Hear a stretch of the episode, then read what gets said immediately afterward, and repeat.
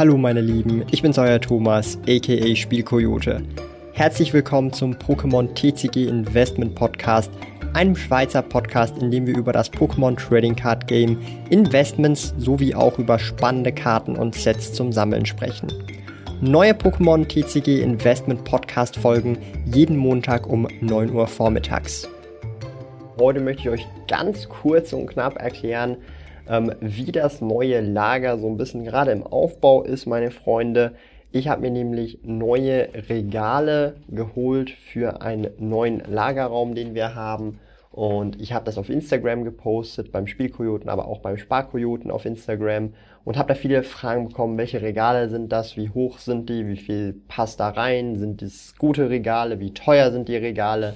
Und ich möchte heute einfach so ein bisschen ähm, für euch aufklären, ähm, wie teuer diese Regale sind und auch all diese Fragen beantworten. Bevor wir aber loslegen, würde ich mich super freuen, wenn ihr diesen Kanal hier abonniert und die Glocke betätigt, um in Zukunft keine Reselling-Videos, keine Pokémon, Yu-Gi-Oh! Openings und Co. mehr zu verpassen. Oder auch einfach Sammlungsvideos, wo ich euch so ein bisschen zeige, was in meiner Privatsammlung vorhanden ist. Und ähm, ja, legen wir einfach direkt los.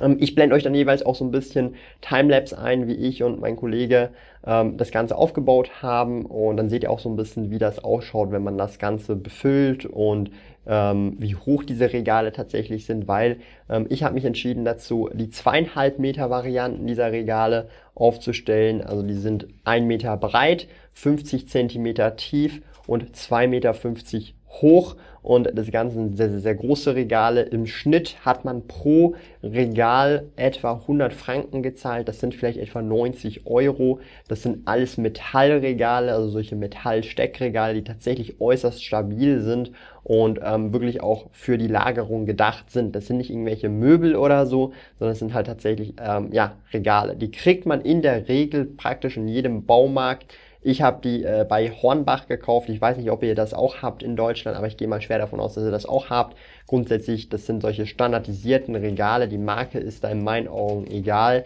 Ähm, sondern das sind standardisierte Metallsteckregale. Wichtig ist einfach von den Größen her ein Meter mal 50 Zentimeter mal zwei Meter. 50.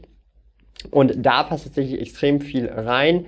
Ähm, wir haben es auch mal so ein bisschen ausgetestet und auch eigentlich im Prinzip erstmal ein Regal vollgestellt. Wir haben es nicht optimiert vollgestellt, wir haben es einmal vollgestellt, um auch ein bisschen Platz zu schaffen, um weitere Regale aufzubauen, um einfach zu schauen, wie viel passt da überhaupt rein. Wenn man das wirklich gut, eine gute Sortierung hat, eine, ich sage jetzt mal, äh, eine gute optimierende äh, Platz, oder den Platz halt nutzt, so ein bisschen Tetris damit auch spielt und das gescheit macht, dass man auch die Dinge wieder findet, denke ich, passt extrem enorm, enorm, enorm viel da rein. Ich werde auf jeden Fall, weil das ja aktuell auch noch im Aufbau, das ist so ein bisschen einfach das erste Teil des Videos, wo ich so euch so ein bisschen erkläre, welche Regale sind das überhaupt und ähm, wie viel die gekostet haben. Ähm, aber ich werde auf jeden Fall, wenn alles dann auch fertig mal aufgebaut ist und alles fertig eingeräumt ist, auch nochmal ein Video drüber machen, wo ich euch das Ganze auch einfach nochmal ähm, genauer zeige, wenn ich dann im Lagerraum drin bin und euch zeige, okay, ähm, es passt wirklich enorm, enorm, enorm, enorm viel da rein. Ähm, Insgesamt habe ich 28 Regale gekauft. Das heißt, ich habe ungefähr 2800 Franken für diese ähm, 28 Regale gekauft. Es ist in der Regel so, dass man ein Grundregal kauft, das ist etwas teurer und dann noch, nur noch Anbauregale kauft, die sind etwas günstiger. Pro Reihe, also pro Reihe, die man halt längs aufstellt, braucht man ein Grundregal und halt beliebig viele Anbauregale und für eine neue Reihe braucht man halt nochmal ein Grundregal und nochmal Anbauregale. Ich habe sieben Anbauregale bestellt, äh, sieben Grundregale bestellt und ähm, 21 Anbauregale. Bedeutet, ich habe sieben Reihen, die ich halt aufstellen kann in diesem Lagerräumchen. Und da passt halt wirklich enorm viel rein. Ja? Also das heißt, wenn du 2,50 Meter Regale hast und die Decke irgendwie drei Meter hoch ist, dann kannst du bis, bis und mit an die Decke Dinge stapeln in den Regalen.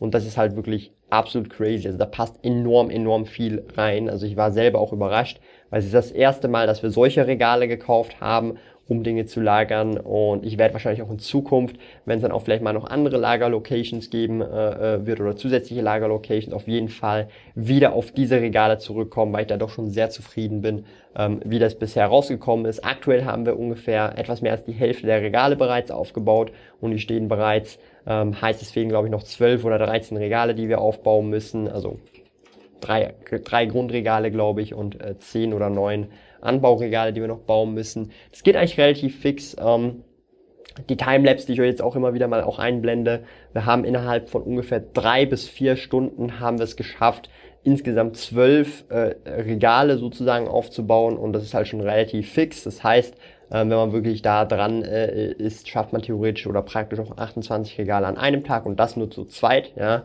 Ähm, und man muss sich so ein bisschen da einarbeiten, aber das geht eigentlich relativ gut. Ähm, viele Leute haben mich auch so ein bisschen gefragt und das finde ich auch sehr spannend. Ähm, oder gab auch so ein bisschen bissige Kommentare von ein paar Leuten, ähm, wieso ich mir da überhaupt die Zeit nehme, diese Regale selber aufzubauen, wenn ja meine Zeit ähm, ach so wertvoll ist und ich einen sehr hohen Stundensatz eigentlich habe für meine Arbeit oder für meine Unternehmung, die ich tätige, weil ich halt so viel verdiene. Man muss halt so ein bisschen unterscheiden, ähm, wenn man tatsächlich auf das eigene Business arbeitet, gibt's halt gewisse Dinge, die möchte man da tatsächlich selber machen oder einfach mal schauen, wie das dann ist, ja. Und vor allem, wenn es dann halt um solche Sachen geht, wo man irgendetwas, egal was es ist, zum ersten Mal macht, ist es sehr oft so, man möchte es auch mal selber machen, um zu schauen, hey, ist es spannend, ist es cool und ähm, man sieht dann auch so ein bisschen das Ergebnis direkt. Man kann selber so ein bisschen drüber nachdenken, okay, wie möchte man jetzt die Regale hintun, wo möchte man die genau hintun und so weiter. Und ähm, natürlich, wenn dann in Zukunft du dann wirklich auch vielleicht noch eine größere Lagerlocation hast und nicht 28 Regale aufbauen musst, sondern 50 Regale oder 60 Regale und du hast schon im ersten Mal äh, 28 Regale aufgebaut und du hast irgendwie keinen Bock mehr drauf, dann sieht's vielleicht anders aus, ja. Ähm, aber das ist halt immer so ein Punkt, das muss man auch so ein bisschen verstehen. Dieses Regale aufbauen hat mir jetzt oder bringt mir jetzt nicht wirklich Geld ein oder so. Klar, ich hätte in der Zeit auch was anderes machen können. Aber es war jetzt auch eine coole Sache, eine spannende Sache. Wenn jetzt noch die restlichen Regale auch noch fertig aufbauen, macht dann halt auch Spaß in dem Kontext, weil es halt nicht so viele, es sind schon viele Regale, aber nicht so viele Regale. Und vor allem ist auch das erste Mal, dass man das gemacht hat. Und dann weiß man auch so für die Zukunft, okay, hey, das ist so der Aufwand, ähm, wenn jetzt das auch jemand für dich aufbaut, dann kannst du das zum Beispiel auch abschätzen, okay, hey, ähm, verlangt er jetzt viel zu viel, verlangt er zu wenig, das sind alles solche Sachen, ähm, die man auch insgesamt als Big Picture sehen muss. Und ähm, äh, ich bin dann so eher der Fan von ähm, Dinge, die ich nicht gerne mache. Da sage ich einfach, da zahle ich Geld und irgendjemand soll mir das machen oder in irgendeiner Form soll es einfach schnell gehen. Ja? Und dann zahle ich, bin ich bereit dafür gerne Geld zu zahlen.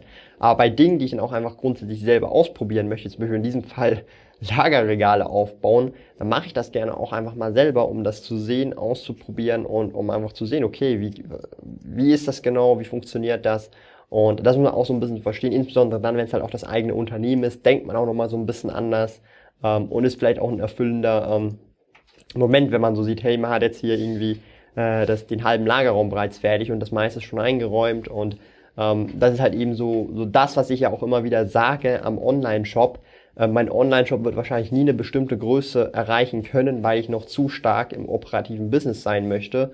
Ähm, außer ich würde jetzt jemand anderen als ähm, CEO in Anführungsstrichen oder Geschäftsführer einstellen oder so. Na, das ist ein sehr, sehr wichtiger Punkt, weil ich enorm, enorm gerne ähm, da physisch im Warenlager mit Dingen hantiere oder einfach Produkte in der Hand habe, Produkte einkaufe und praktisch das ganze Operative machen möchte, weil mir das halt eben Spaß macht, auch wenn es vielleicht verhältnismäßig auf die investierte Zeit gar nicht so viel einbringt, wie jetzt zum Beispiel andere Unternehmensmodelle, andere Businessmodelle. Das vielleicht auch nochmal so als Tipp am, äh, am Rande, wenn ihr vielleicht auch wirklich ein sehr großes Reselling-E-Commerce-Business aufbauen wollt.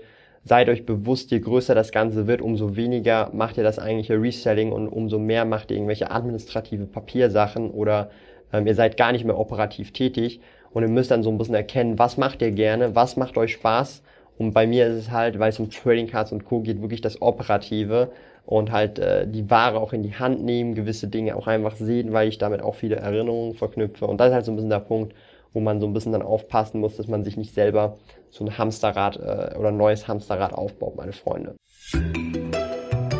Lieben Dank fürs Zuhören. Neue Pokémon TCG Investment Podcast folgen jeden Montag um 9 Uhr vormittags. Trete außerdem dem exklusiven Spielrudel Patreon bei patreon.com slash Spielkoyote und lerne von jemandem, der bereits seit 20 Jahren im Hobby ist, seit mehr als 10 Jahren mit Trading Card Games handelt und den größten Schweizer Online-Shop für TCGs führt. Mehr über mich und meine Reise erfährst du auf meinem Kanal www.spielkoyote.ch slash YouTube.